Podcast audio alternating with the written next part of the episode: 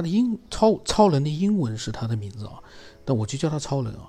嗯，然后呢，他是在企鹅 FM 里面呢听到这个节目。我说句实话，我不知道他听了多少这个节目，因为科学边缘在呃企鹅里面分享的就是更新的很慢。另外一个呢，嗯，里面有很多就是说都没办法审核，所以呢，他听到的可能都是一些比较老的节目，但是也不妨碍他。能够听到老的节目，分享自己的一些想法，就是熟悉度可能没有那么高，对我本人。然后呢，呃，里面呢，在企鹅 FM 里面啊，那个网络流氓啊，就是我之前提到的那个一直非常低俗不堪的网络流氓，他还在企鹅 FM 里面一直留言。我只要发节目，他就留言诋毁，然后呢，以前那些脏话，嗯，那是一个呃有一定年纪的这样的一个成年人啊，但是呢。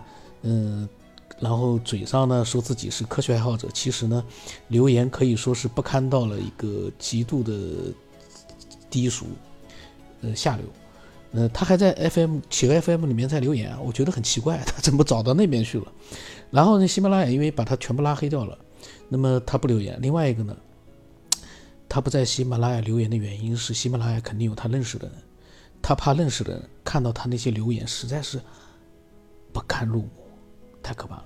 那么这个超人啊，他他今天好像我因为打开了之后呢，他今天好像又发了一些，就是刚才发的，两个小时之前都不到发的，所以我把他的先录录啊，因为他是是新加我没错，但他才加了我两三天啊，两天啊才啊，把他先录出来吧，然后我再录更多的，因为我我在想他的文字还蛮有意思的应该。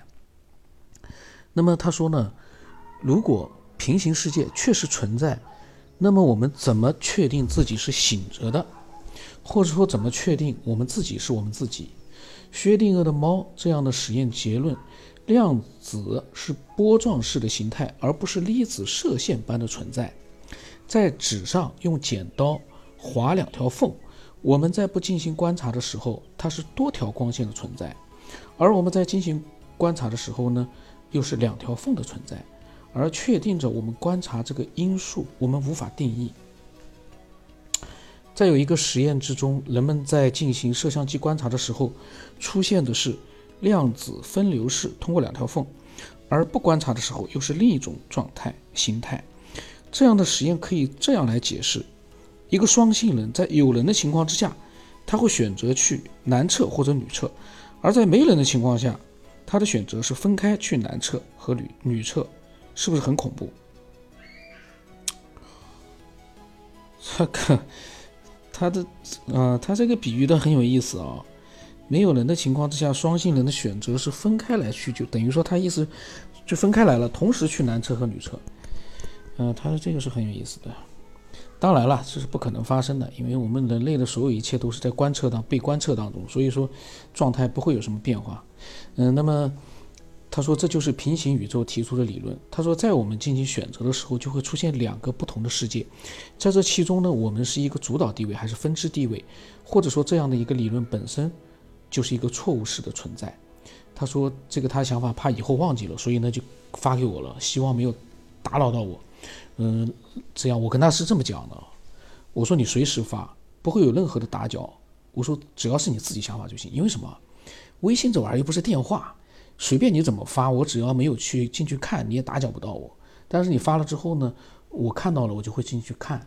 如果是语音，我可能就不听了。但是文字呢，我会少一点，字数不多的话，然后录音的时候呢，我就可以把它录出来。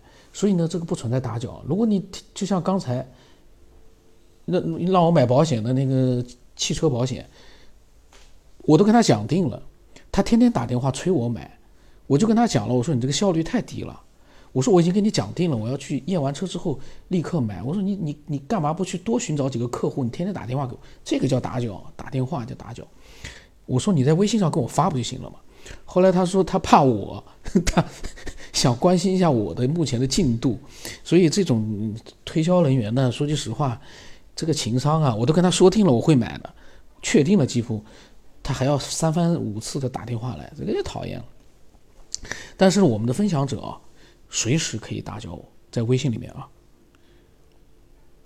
那么，然后呢，他又今天下午发来的啊，两个小时前都不到。关于轮回的想法。他说听了几期呢，我跟女性观众聊的内容，我我哪知道他说的是哪一期啊？我都忘了，因为集数太多了。但不管他讲的是轮回啊，他说他也有了自己的一些想法。他说呢，他觉得轮回啊，或许说是一种客观性的存在，这个解释起来呢很是抽象。他的解释是从心理上来解释，普遍出现过在现实中的轮回者都是某个国家的，就在某一个国家，极少有他国的进入了别的国家这种轮回者。那么这样说，是不是轮回只是在某个地区或者某一类人、某一类人之中才会出现？这个我好像在某一期节目里面啊专门讲过。所以我为什么现在呃录了很多就是自己的节目了？因为我有好多的想法，是因为看到了听众的分享之后呢，我也引发了我的一些想法。比如说这个轮回，我记得以前讲过的地狱啊之类的，但是呢，因为呃都在听众的分享里，我。根本不知道是在哪一期了，都乱掉了。那这个就是说，我自己想听，我也不知道他说是哪一期。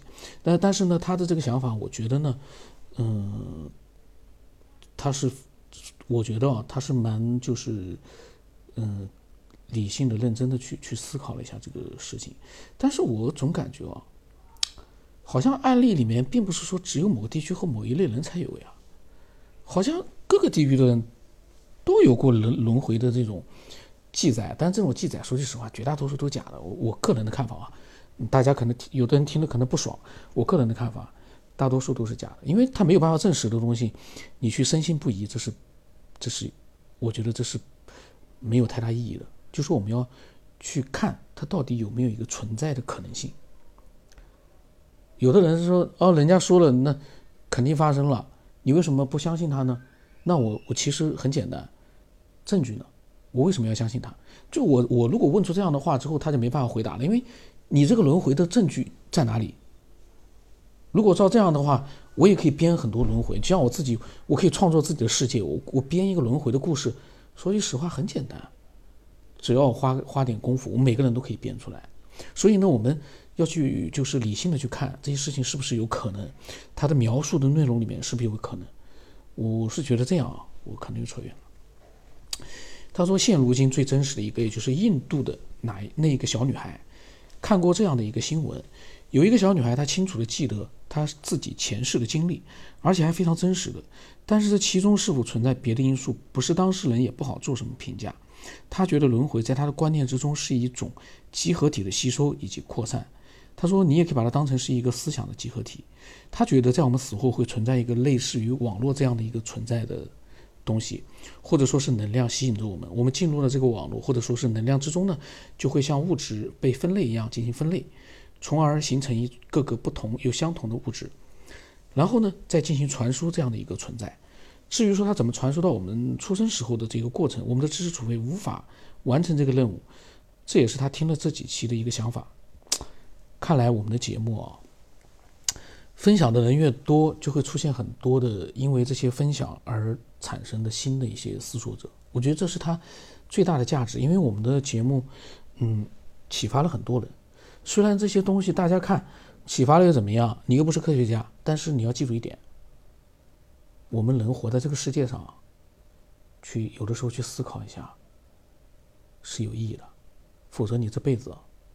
活着有的时候不恰当的一个比喻啊，行尸走肉，因为你没有去思考我们活在这个世界上的意义，或者是我们活在这世上的一个起源，那你对吧？